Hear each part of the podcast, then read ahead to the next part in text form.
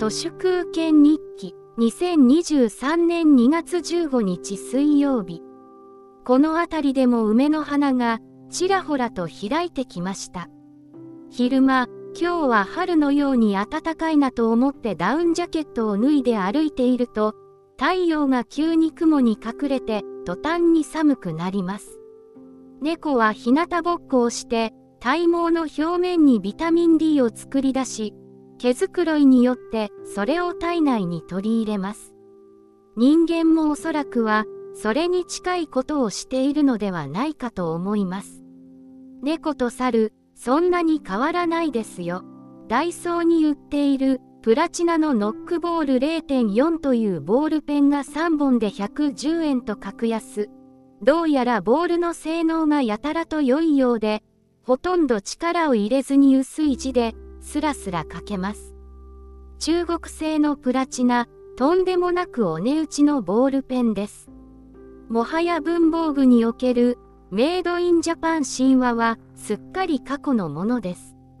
私によれば、いかに力を入れずに、こっくりさんの五円玉のようにスラスラ文字が書けるペンこそ、良いペンなのです。心の中に浮き立った物思い、考え事をほとんど無抵抗で紙に書く、そのためにはとにかく滑らかな滑り心地が必要なのです。音声入力もいいのですが、声にはできず、脳から指先に直行してしまう言葉もあるのです。ジェットストリームが素晴らしいのはやはり0.7ミリなのであって、0.4ミリでここまでスラスラ書ける。しかも1本消費税込み37円。価格破壊にも程があります。これだけ薄く書けると、裏写りもしないし、同じインクの量で文字もたくさん書けます。0.4ミリなので小さな手帳にも無理なく書き込めます。コクヨのノートのように使えるバインダーというルーズリーフバインダーも優れものです。これは大学ノートよりも便利です。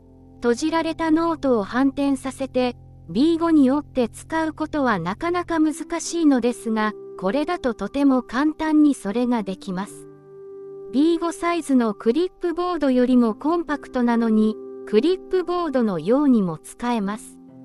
また、見開きにして B4 サイズの大きさで使う際にも、留め金が4箇所しかないので、紙を広く使えます。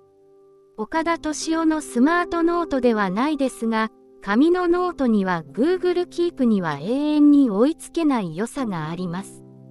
私は丸印で思いついたことをスラスラと一行おきに書いておき、後で読み返しながら読んで派生したことを星印をつけて書き込みます。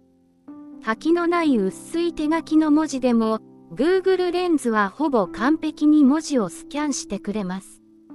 紙の仕業のようなハイテクです。本日は以上です。ありがとうございました。人の行く裏に道あり花の山。